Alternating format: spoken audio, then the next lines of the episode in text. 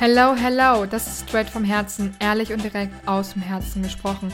Und ich durfte heute mit der lieben Anita Reidel, mit der Wutmacherin, ja, ihr habt richtig gehört, Wut, mit Wutmacherin sprechen. Anita ist Expertin für Emotionen, steht auf den Bühnen von Österreich, auf den Bühnen von Deutschland, war im Fernsehen, ist regelmäßig im Radio und gibt ihre eigenen Seminare und unterstützt dort Frauen, diese Wut als Kraft und allgemein Emotionen wieder hochkommen zu lassen und Wut in Mut umzuwandeln. Deswegen, ich freue mich mega auf diese Folge. Und wenn du sie irgendwie kontaktieren möchtest, ich packe hier alles in die Beschreibung rein, ihre ganzen Links und wünsche dir jetzt ganz, ganz viel Freude dabei.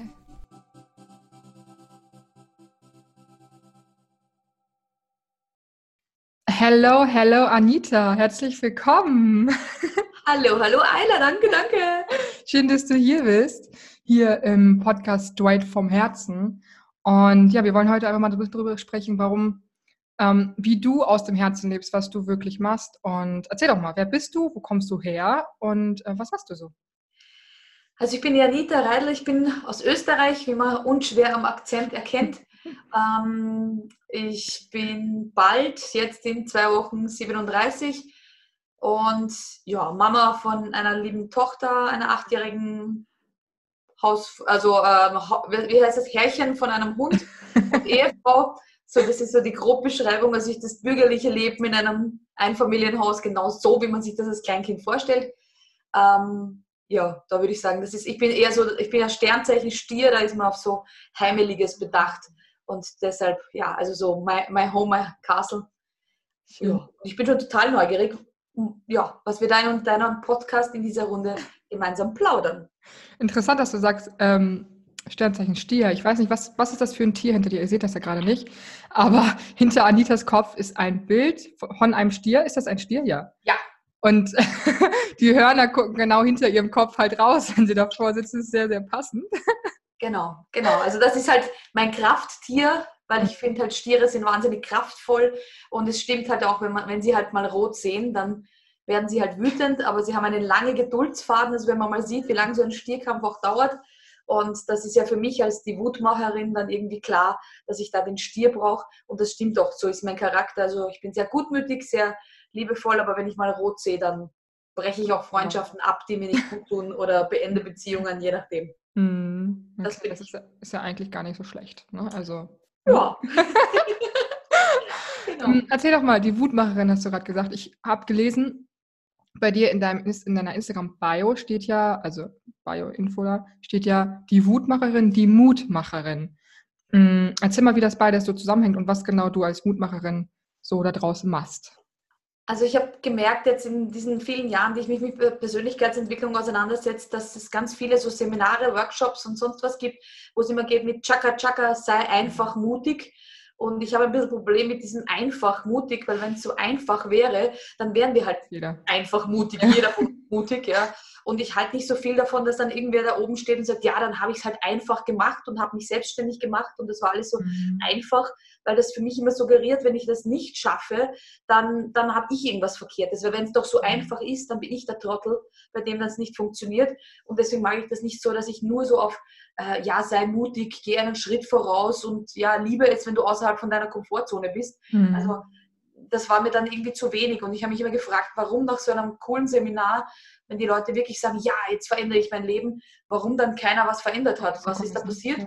Und habe herausgefunden, wenn die Leute wütend werden, also wenn sie wirklich sagen, ja, stimmt, zehn Jahre lang äh, ist mein Chef schon zu mir ungut oder zehn Jahre lang lebe ich schon in einer unglücklichen Beziehung und eigentlich will ich gar nicht heim und eigentlich fühle ich mich nicht wohl und so ein bisschen dieses, diese, ja, ich würde sagen, dieses Brodeln im Magen, in der Bauchgegend, wenn man das ein bisschen rauskitzelt, dass die Leute dann wirklich auch zurückgehen nach so einem Wochenende und am Montag wirklich Schritte gehen und sagen, ja, stimmt. Also jetzt reicht's, jetzt ist genug, jetzt kündige ich, jetzt mache ich mich selbstständig, jetzt melde ich eine Domain an, jetzt mache ich meine Homepage endlich fertig, was auch immer mhm.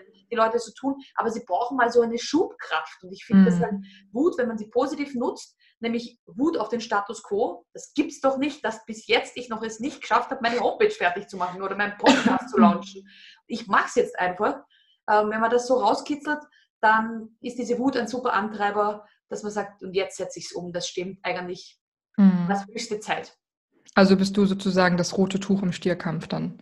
Genau, das aber dafür sorgen, dass der Stier niemanden umbringt, sondern dass halt einmal diese Nüster mal so richtig raus ja. und der Dampfkessel ein bisschen runtergeht und dann einfach wirklich sagt, und jetzt Vollgas. Und wenn man so einen Stier mal im Lauf sieht, das ist eine ganz schöne Kraft, wenn der auf einen ja. zurennt und das zu nutzen. Also noch bevor es um die äh, blinde Wut geht, um die zerstörerische Wut geht, vorher noch in die Aktion zu gehen. Mhm. Wie, wie hast du damit angefangen? Also ich stelle mir das so, was heißt schwierig vor, aber hast du einfach ein Event gemacht, fertig und Leute eingeladen oder wie, wie ist das passiert? Als, die, als Wutmacherin? Mhm. Oder, ja, also es ist so, dass ich schon, ähm, also schon viele, viele Jahre eigentlich ähm, Seminare, Workshops äh, gebe, als Trainer unterwegs bin mhm. und immer im kleinen Bereich, also immer mit so 10, 20 Teilnehmern.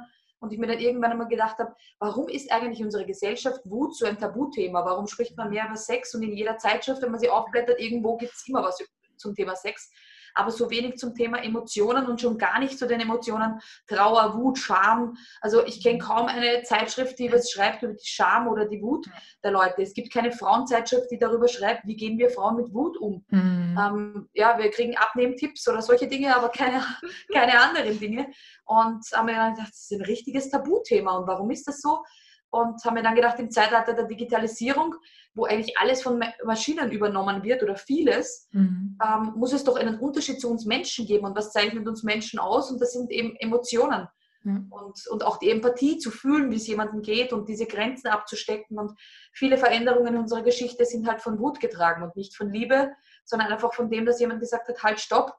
Ich setze mich als 16-jähriges Mädchen mit einem Pappschild äh, vor, die, vor ein Haus und sagt, es ist genug mit der Umweltverschmutzung und das ist eine globale Bewegung gewesen, die mhm. überall auf der Welt irgendwas ausgelöst hat. Ja. Zumindest ist das Bewusstsein geschürt hat. Und wie lange hat man vorher schon von, von Klimazielen gesprochen und keiner hat das ernst genommen, ob irgendein Klimagipfel irgendwo ist. Das haben die meisten gar nicht so am Schirm gehabt und plötzlich schafft es ein 16-jähriges Mädchen hier so eine Bewegung zu starten. Alles so mitzureißen, ne? Ja. ja. Genau. Das ist aber sicherlich nicht, dass sie gesagt hat, ich würde meine, ich, ich liebe meine Umwelt, ich würde sie so gerne, sondern es ist wirklich so mit, hört's doch endlich auf. Ja. das muss ich plakativ sagen und das muss ich in all meiner Wut sagen. Ja. Und da sind ganz viele in der Geschichte Veränderungen, die auf Wut basieren. Mhm. Ja, wie viel Gehör das dann auch plötzlich findet, ne? wenn sowas, ich sage jetzt mal in Anführungszeichen Neues, ist ja nichts Neues, aber etwas, was halt genau. nicht so normal ist in der Gesellschaft, dann mit so einer, also so etwas nach vorne bringt. Also ob das genau. ist oder was anderes. Ähm, ich denke, dass das einfach genauso wie bei dir, die Wutmacherin, ich habe ja auch erstmal große Ohren gekriegt, also hä? So, also man wird ja aufmerksam. Ne? Das ist ja erstmal genau. so, was, warum genau. denn Wut? Was soll ich denn jetzt mit meiner Wut anfangen? Ja, und, und das ist ein Gefühl, was einfach jeder kennt. Also jeder Mensch kennt die Wut. Ja? ja. Jeder, jeder hat es von Kleinkind bis zum Greis, kennt einfach jeder. Es beachtet man einfach beachten die wenigsten, weil sie halt als Kinder gehört haben, na, wenn du so wütend bist, nein, das will ich nicht, geh in dein Zimmer, hör auf, wütend zu sein.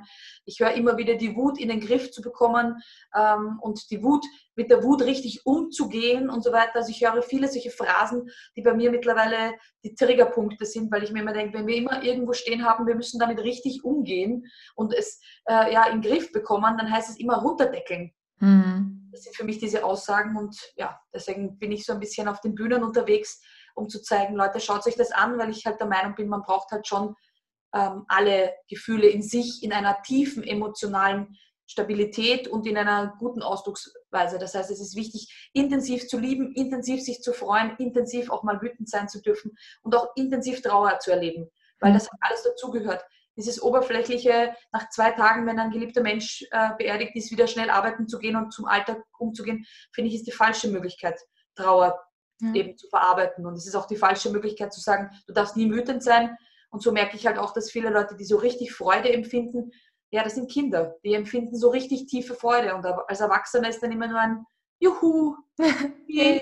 hey Mann, es ist doch mega geil. Warum kannst du nicht aus dir rauskommen? Und ja. ja da braucht es halt wieder Seminare der Persönlichkeitsentwicklung, wo den Leuten die Maske auf der Bühne, also sinnbildlich die Maske runtergerissen wird und dass sie echt sich wieder spüren mit allen Emotionen. Ja.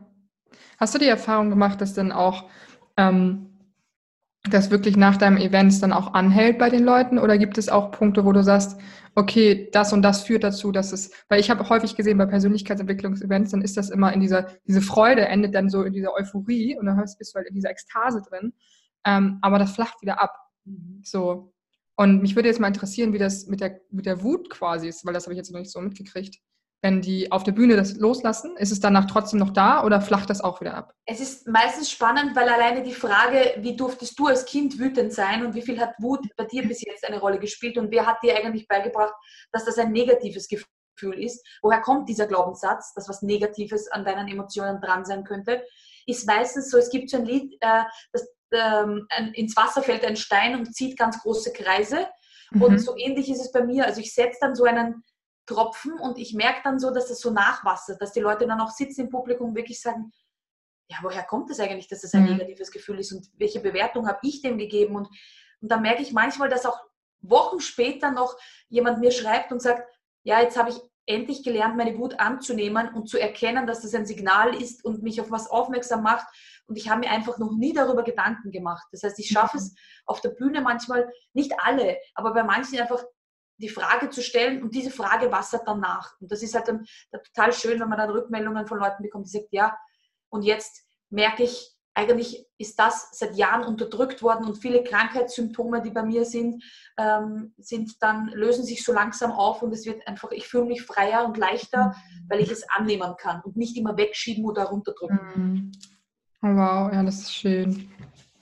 Mich würde jetzt mal wirklich interessieren, wir haben jetzt schon häufiger gesprochen. Oh, sorry, ich muss irgendwie mhm. einmal aushusten. So. Ähm, wie genau, also wenn du sagst, du bist jetzt, hast vorher schon Trainerin und also dein Trainer, du hast ja viele verschiedene Trainerscheine, ähm, hast das gemacht, hast das gemacht, auch unabhängig jetzt nicht so spezifisch aufs Thema Wut, aber es war ja bestimmt, denke ich, auch ein Teil davon. Ähm, wie hast du angefangen damit? Also wie alt warst du da erstmal und was hat dich dazu geführt, dass du gesagt hast, okay, du musst jetzt irgendwie Events machen, weil das ist ja nicht, was man jetzt irgendwie so mit sechs, sieben Jahren irgendwie weiß. Vielleicht schon, also keine Ahnung, ne? Aber ähm, wie kam es dazu? Ja, bei mir ist es so, dass es eine persönliche Geschichte also in meiner Kindheit ist. Meine Mutter selbst ist schizophren und psychisch gestört. Das heißt, zu Hause zu sein war immer gefährlich. Es gab Zeiten, da war meine Mutter super toll drauf und es war wunderbar. Und wenn man aber dann, dann gab es Punkte und das, diese Auslöser waren nicht immer klar zu erkennen. Mhm. Und dann ist zu Hause zu sagen, die Hölle ausgebrochen. Und die, möglich, die einzige Möglichkeit, so mal nicht zu Hause zu sein, war auf Seminare zu fahren. Das heißt, bei mir gab es von der Schule aus die Möglichkeit, verschiedenste Seminare zu besuchen. Und meine Eltern haben mich relativ wenig unterstützt. Also ich habe 16 Jahre lang äh, Tanzsport betrieben und waren da auf keinem Turnier oder sonst irgendwo dabei. Aber wenn es um die Ausbildung ging, dann haben meine Eltern mich immer unterstützt. Das heißt, ich habe mich hier hingesetzt, habe mir Ausbildungen gesucht, die immer am Wochenende sind und zu verschiedensten Themen, die mich interessieren und bin eigentlich, ja, ich würde mal sagen, jedes dritte Wochenende zumindest zwei Tage irgendwo bei einer Ausbildung gesessen. So bin ich dann zum Bereich Körpersprache, zum Bereich Rhetorik,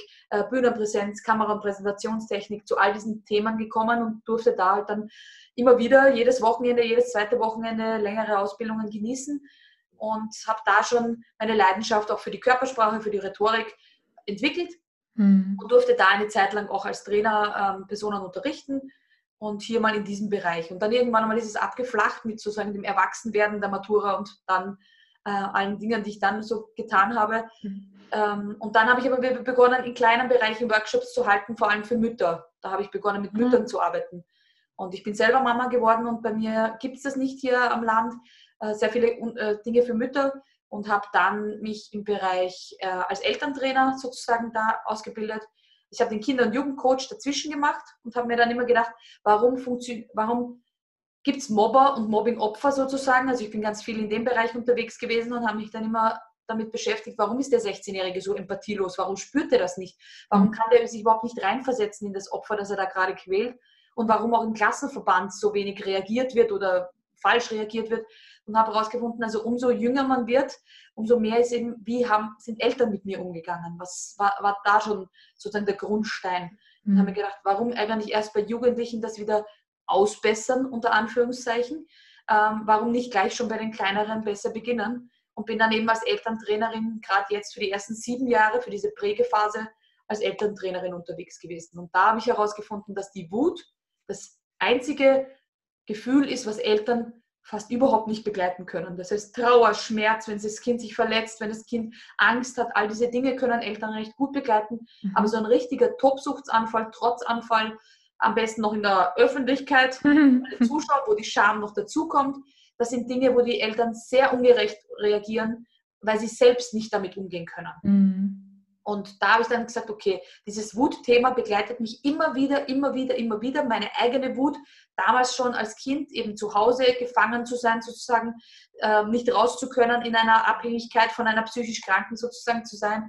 Die eigene Wut, dann das aufgelöst zu haben. Dann habe ich Jugendliche, die wütend sind, weil Mobber und Mobbing-Opfer ist immer Wut. Der mhm. Opfer ist wütend, weil es das Opfer ist und der Mobber ist wütend und deshalb mobbt er. Das heißt, auch da dann wieder mit Eltern, also dieses Thema ist irgendwie so um mich herum und ja, wo der Fokus halt, weil der Fokus, die Energy flows, somit habe ich mehr dieses Thema gehabt, dass ich meine, das ist ein Wutthema, das gibt es doch gar nicht. Mhm. Ja, und in Zeiten wie jetzt eben auch, wo ähm, ja, so eine Krise, eine weltweite herrscht, auch da ist wieder das Thema Wut. Wut auf die Politik, Wut auf andere, Wut auf und Ohnmacht, wenn man vielleicht als Selbstständiger gerade in einer finanziellen Krise ist, Wut auf so viele andere, ja, kommt wieder das Thema hoch. Also ja, es dürfte einfach ein wichtiges Thema sein, das in meinem Leben von klein auf eine Rolle gespielt hat, was ich jetzt zusammenfasse mit Bühnenauftritten. Und dann habe ich mir gedacht, okay, wo komme ich hin? und habe den ersten Veranstaltung geschrieben, ich würde gern zu dem Thema sprechen und ich kam, kam immer zurück, na, das Thema ist nicht so. Hm. Okay, also das ist nicht so wichtig oder hat jetzt keinen Platz oder auf einem Marketingkongress hat das Thema Wut und Emotionen eigentlich überhaupt keinen, hat keinen Platz, ja. Mhm. Und mich mit der Werbung zu beschäftigen, wann in der Werbung Emotionen eine Rolle spielen. Auch da natürlich die Wut nicht, ja. Mhm. Aber äh, andere Emotionen. Und dann habe ich gesagt, okay, ich stelle mich ein bisschen breiter auf, nicht nur zum Thema Wut, mhm. sondern zu allen Emotionen, die wir so haben. Und da spielt es in der Werbung eine Rolle. Da bin ich für Bühnen wieder interessant, da bin ich für Firmen mhm. interessant, weil auch da gibt es Mobbing. Da gibt es äh, äh, zwischen Führungskräften, Mitarbeitern Schwierigkeiten. Überall, wo Menschen zusammentreffen, haben Emotionen ihren Platz. Und so langsam aber sicher kommt das in die Köpfe der Leute und ich habe noch einige Bühnen, wo ich sprechen darf. Und habe dann natürlich auch gesagt, wenn ich keine Bühne woanders finde, dann mache ich mir meine eigene und habe mhm. meine eigene Eventreihe gestartet, wo ich da Platz gebe, vorrangig für Frauen, deswegen heißt es Ladies Inspiration Night, mhm. bei Frauen zu schauen, weil Frauen mit Wut noch schwieriger umgehen können als Männer, weil ja. uns als Kind so beigebracht wurde. Und dann, ja, das war so der Eingang zur Bühne. Ich bin gerade ziemlich geplättet von dem, was du alles so machst. Das ist für mich so, ich bin ja jetzt 23 und viele Leute sagen zu mir auch immer schon, Alter, du hast so viel gemacht. Für mich kommt das gar nicht so viel vor. Und jetzt höre ich so, was du alles so gemacht hast, dann denke ich Ja, da haben wir Scanner-Persönlichkeiten da eine Gemeinsamkeit. Also, ja. einfach, wenn mich was interessiert, dann haue ich mich da richtig rein. Und ja. wenn ich dann wütend bin und mir denke, wieso gibt es denn so eine Bühne bei uns in Österreich nicht? Warum gibt es denn gar keine solche Speaker- und Persönlichkeitsevents und warum gibt es das alles nicht? Ja, dann macht mich das so wahnsinnig, dass ich sage, dann muss ich selber machen. Mhm. Das selbst. Und so schwer diese Schritte auch sind, weil es ist nicht so, dass ich gesagt habe, ab jetzt, ich bin, hier sind die Tickets, werde mich auf der Bühne und plötzlich ausverkauftes Haus. Also das war es gar nicht. Ja, das waren auch schwere, schwere Schritte, überhaupt mal Leute dazu zu motivieren, zu einer Speaker-Night zu gehen. Was soll denn das sein? Also das kennt man bei uns überhaupt nicht. Das, sowas gab es noch nie und dann braucht man wieder eine ordentliche Portion Mut, mhm. auch was ins Leben zu rufen, mit der Gefahr, dass man nur vor zehn Leuten spricht. Ja, genau. Ja. Mich würde mal interessieren, was würdest du jemandem raten, der jetzt vielleicht, wenn er sich das jetzt anhört, der jetzt so merkt, okay, vielleicht habe ich da auch eine Abhängigkeit zu meinen Eltern noch. Meine Leute, die das hören, sind ja alle relativ jung noch. Oder ähm, zu irgendwas anderem, diese Abhängigkeit und, und man unterdrückt eine Wut oder irgendeine andere Emotion. Was würdest du demjenigen jetzt raten, um damit besser umzugehen? Also aus meiner eigenen Geschichte, ich bin mit 17 von zu Hause ausgezogen, genau deshalb, weil ich wütend war und gesagt habe, ich kann mich nicht länger unterdrücken lassen. Mhm. Einfach nicht mehr. Und mit aller Konsequenz, also ich hatte mit 17 keine Wohnung oder keine Wohngemeinschaft oder kein, keine Großeltern, wo ich hinziehe oder sonst was. Das mhm. heißt auch mit der Konsequenz, dass ich zu meinem damaligen Freund ins Kinderzimmer gezogen bin, äh, meine Matura selbst alleine gemacht habe, ohne Unterstützung von zu Hause. Ich war in einer Privatschule, also ich habe auch mein Schulgeld selbst bezahlen müssen und jobben müssen, damit ich das Schulgeld bezahlen kann, mhm. um mein Abitur, also bei uns Matura, abzuschließen. Also alle diese Hindernisse waren für mich aber im Verhältnis zu dieser Unterdrückung ja einfach leichter zu ertragen. Mhm. Für mich leichter und es war einfach nicht mehr auszuhalten. Ich glaube, gerade für Jugendliche ist es wahnsinnig schwierig, weil man in der, als Jugendlicher oder Jungerwachsener kennenlernen muss, wo sind meine Grenzen, wo sind meine Werte, wo sind meine Bedürfnisse. Und manchmal sind die eben nicht die gleichen wie die Eltern. Mhm. Dann, wenn man da das, die Möglichkeit hat, das Gespräch zu suchen und zu sagen, das ist mir wichtig, Mama, oder, oder ich möchte bitte Privatsphäre haben. Ich möchte bitte, wenn meine Kinderzimmertüre zu ist, dass keiner reinkommt, weil ich bin mhm. nun mal jetzt in einem Alter, wo mir diese Privatsphäre wichtig ist. Ich möchte nicht, dass in meinem Tagebuch geschnüffelt wird, dass meine, weiß ich nicht, Wäsche durchsucht wird oder was auch immer das Thema ist. Einfach ganz klar zu sagen, ich möchte das nicht und mhm. immer wieder ins Gespräch zu gehen und auch mal damit zu rechnen, dass die Eltern anderer Meinung sind. Also so ja. ist es, wenn man unter wenn man verschiedene äh, Personen in einem Haushalt ist, kann das auch eine andere Meinung sein. Aber versuchen, da einen Weg zu finden. Ich merke bei Kindern und Jugendlichen ganz oft, dass sie einfach nicht mit ihren Eltern reden, weil sie keinen Bock haben. Mhm. Aber wenn man mit ihnen redet, merken die Eltern, okay, das ist ihnen wichtig und können ja. darauf eingehen. Und in den meisten Fällen, wenn man ein gutes Verhältnis zu den Eltern hat, dann können die auch Dinge akzeptieren, die sie vielleicht nicht so cool finden, aber okay. Ähm, und da ein Gespräch zu suchen und zu sagen, hey, das sind meine Grenzen. Das würde ich auch jedem anderen Erwachsenen hier sagen, dass das ganz wichtig ist, auch in einer Partnerschaft klar zu kommunizieren, wo sind meine Grenzen. Das möchte ich nicht, das möchte ich schon, das ist mir wichtig, das ist mir nicht so wichtig, dass man das klar. Also ich bin immer für, wir müssen mehr quatschen miteinander, mhm. mehr reden.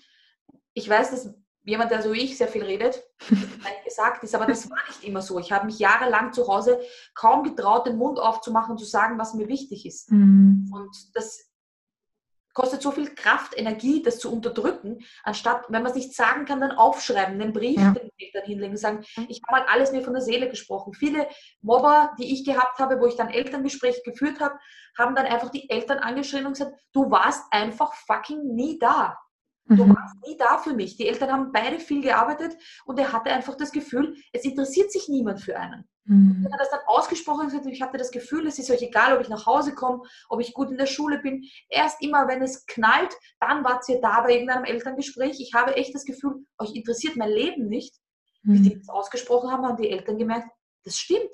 Wir waren jeden Tag 40, 50 Stunden arbeiten. Wir sind nur heimgekommen, Essen geben, ab ins Bett, schlafen. Wir haben wirklich unser Kind aus den Augen verloren. Und das mhm. einmal ausgesprochen, so ein richtig Wunderpunkt, mal zu sagen, hey Leute, merkt ihr überhaupt, ihr kümmert euch gar nicht um mich, ihr fragt nie, wie es mir geht. Ja. Das kann dann schon echt viel auslösen, dass man sich einfach geachtet und gesehen fühlt. Ja. Ah, schön. Ähm, ich muss gerade auch so ein bisschen an meine Vergangenheit denken. Ähm, was ich halt ganz, ganz wichtig finde, ist einfach immer zu verstehen, egal wie alt man ist, und ich glaube, das ist halt auch gar nicht mit dem Alter zu tun, aber zu verstehen, dass, ähm, dass da, also was sich bei mir entwickelt hat ganz, ganz lange dann, war dieser, dieser Glaubenssatz, ich bin nicht gut genug oder mhm. ich bin ja nicht gut genug, dass, also meine Mutter hatte lange Zeit ein Problem mit Alkohol. Mhm. Ähm, und mein Glaubenssatz war tatsächlich, ich bin nicht gut genug, darf, also so gut, dass sie aufhören würde, für mich Alkohol zu trinken. Und bei dir waren bestimmt auch ganz viele Dinge. Also wenn du das erzählst, Schizophrenie ist ja tatsächlich einfach auch wirklich eine krasse Krankheit. Also ich war mal in der Klinik, in der Jugendklinik damals. Und da hatte ich auch eine, die Schizophrenie hatte. Und es war für mich, ich konnte mit diesem Menschen nicht wirklich umgehen, weil ich ihn erstmal, ich bin sehr empathisch und ich konnte ihn gar nicht einschätzen. Was ist es jetzt gerade? Welche, welche Rolle? Was, wie ernst meint er das? Wie ernst meint er das nicht? Macht er das aus dem, aus dem oder aus dem? Wie hast du es geschafft, einfach über die Jahre, also keine Ahnung, ob es jetzt ob es überhaupt bei dir so war, ich weiß es nicht, ne? Aber wie hast du es geschafft für dich aus dieser wenn du überhaupt da drin warst, das klingt gerade nicht so, aber aus dieser Opferrolle rauszukommen? Also es, es, war definitiv so, es war wirklich so, dass ich ähm, auch in meinen ersten Beziehungen dann nachher sehr in dieser devoten, zurückhaltenden Rolle war. Das heißt, ich hatte ähm, Beziehungen auch zu Männern, die ja einfach also das war jetzt nicht so, das klingt jetzt extremer, also ich wurde mhm. nicht sexuell belästigt oder sonst was, aber die jetzt mir nicht gut getan haben, die einfach nicht mhm. wertschätzend mir gegenüber waren. Aber ich war sie auch nicht anders gewohnt. Mhm. Also ich, ich kannte ja auch nicht das Pendant dazu. Ich hatte auch kein Verhältnis zu guten Großeltern. Manchmal hat man ja so Großeltern, die dann liebevoll sind im Ausgleich zu den Eltern oder zu jemandem anderen. Aber das hatte ich nicht. Das heißt, ich hatte eigentlich mit 17 nur die Möglichkeit, damals alles selbst zu schaffen. Das heißt, dieses ich schaffe das schon irgendwie, war schon etwas, was tief in mir verwurzelt war. Irgendwie schaffe ich das schon. Das heißt, ich sage immer, es gibt irgendeine Lösung, gibt es immer und ich, ich vertraue mir am meisten, weil ich weiß, ich kann das. Das heißt, mhm. egal welcher Wind mir jetzt entgegenschlägt, ich finde eine Lösung. Irgendwie geht es immer. Also aufgeben ist für mich einfach keine Option, das ist auf meinem Hirn. Das heißt, so diese, ja, so wie du sagst, dieses Gefühl, ich bin nicht gut genug oder ich bin schuld daran, dass meine Mutter immer wieder diese ähm, ja, Hasstiraden, Auszucker, auch, auch äh, physische und psychische Gewalt. Also beides war ja. Ich habe Schläge bekommen und all diese Dinge. Da hat man als Kind sofort das Gefühl, ich habe wieder was falsch gemacht. Mhm. Was ist das? Und man wird immer kleiner und kleiner. Und das war in den ersten Beziehungen auch so. Das habe ich natürlich nicht gemerkt, aber meine ähm, Beziehung dann danach zum Beispiel habe ich an einem 24. Dezember beendet mitten am Weihnachtstag. Ähm, ja, also da war auch der mhm. Punkt erreicht, äh, habe ich gemerkt, der tut mir nicht gut und wir mhm. hatten eine gemeinsame Wohnung, wir hatten eine Einrichtung, wir hatten wahnsinnig viel auch finanzielle Belastung für mich und all diese Dinge. Und ich habe gesagt, nein, das geht nicht. Ich halte diesen Druck nicht aus. Ich fühle mich wie bei meiner Mutter, wieder in einem Abhängigkeitsverhältnis zu einer anderen Person. Und war aber dann trotzdem immer noch, auch in Jobs und so weiter, immer in dieser zurückhaltenden. Das heißt, ich hätte nie meine Stimme erhoben. Ich hätte nie meine Wut gezeigt und muss dann dazu sagen, dann habe ich meinen Mann kennengelernt und habe mal gemerkt, wie das ist, man darf auch Schwäche zeigen, man darf auch sagen, was man möchte. Der andere, also als Teenager, weiß ich nicht, ob dir das so geht, aber man hat immer das Gefühl, der beendet gleich die Beziehung, wenn ich was tue. Also man ist dann, oh je, aber wenn ich das sage, dann weil dieses, wir sind zusammen, wir sind nicht zusammen, das ist ja relativ schnell bei Jugendlichen ja. aus. Da hat man dann als Jugendlicher manchmal, na, wenn ich das sage, also wenn, ha, und dann macht er Schluss mit mir und das möchte ich nicht, weil ich bin doch so verliebt. Also das verstehe ich, diese Gedanken hatte ich auch.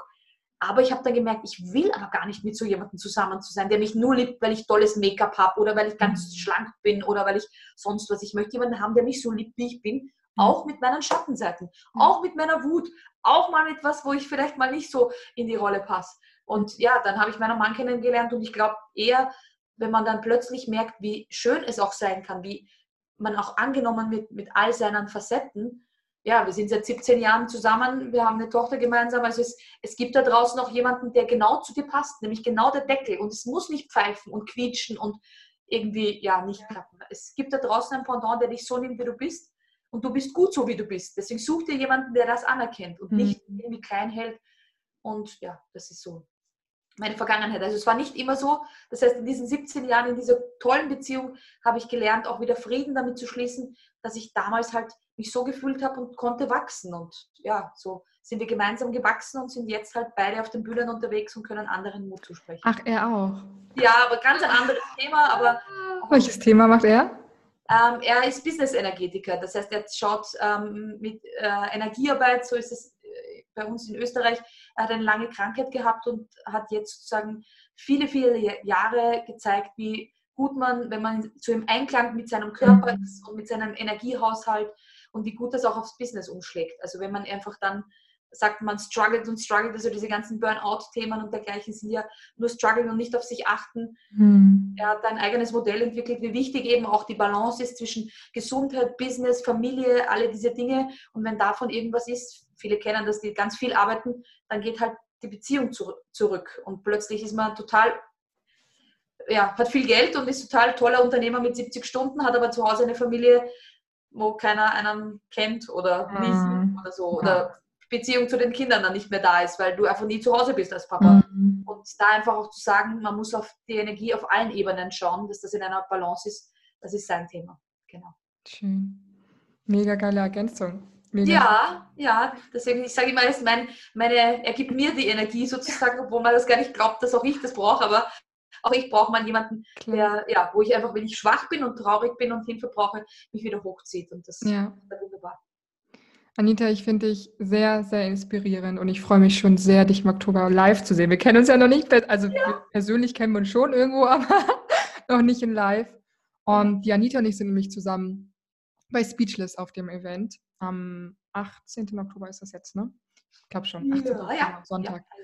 Und ähm, ja, kommt vorbei, wenn ihr Anita auf der Bühne hören wollt. Ne? Wenn sie auf die Bühne kommt, dann sie ist auf jeden Fall so oder so da. Also Anita, wie erreicht man dich am besten? Also bist du ja bei Instagram, bei Facebook? ich bin überall. Ich bin so eine typische Scanner-Persönlichkeit. Also außer Twitter und Tinder, Tinder brauche ich nicht, ähm, bin ich überall auf LinkedIn, Facebook, sonst was. Ich sage immer, googelt mich. Also wer die Wutmacherin googelt, der kommt dann eh automatisch auf YouTube auf sonst was. Es gibt ein wunderbares Interview mit uns beiden zum Thema Wut. Also da auch gerne auf YouTube die Wutmacherin suchen ähm, oder ja, googeln, Homepage, ja, alles Facebook, Instagram. Ja, Mich gibt es überall. Genau. Sehr, sehr schön. Anita, ich danke dir für deine Zeit, für deine ganzen, also ich habe das Gefühl, dass du wirklich den Menschen Mut machst, nicht mehr so viel Kompromisse einzugehen. Mhm. Also genau. wirklich für sich mal einzustehen und nicht immer zu sagen, ah ja, aber hier und guck mal, der hat doch da und vielleicht könnte ich ja doch das. Immer diese Abhängigkeit von außen, also eigentlich alles, was fast jede, jeder irgendwie, finde ich, in dieser Szene, es ist ja immer Abhängigkeit von außen. Und du machst es so schön deutlich mit dieser Wut und mit dem Mut und mit allem drum und dran. Und ich finde das so schön, was du machst. Und ähm, danke dir sehr.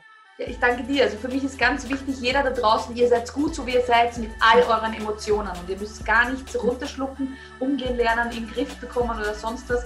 Sucht euch nur einfach in eurem Umfeld Freunde, Partnerschaften, Vorgesetzte, Arbeitsumfeld, das zu euch passt und mhm. das euch nicht klein machen, damit ihr irgendwo in eine Schablone reinpasst. Ja, es ist alles da.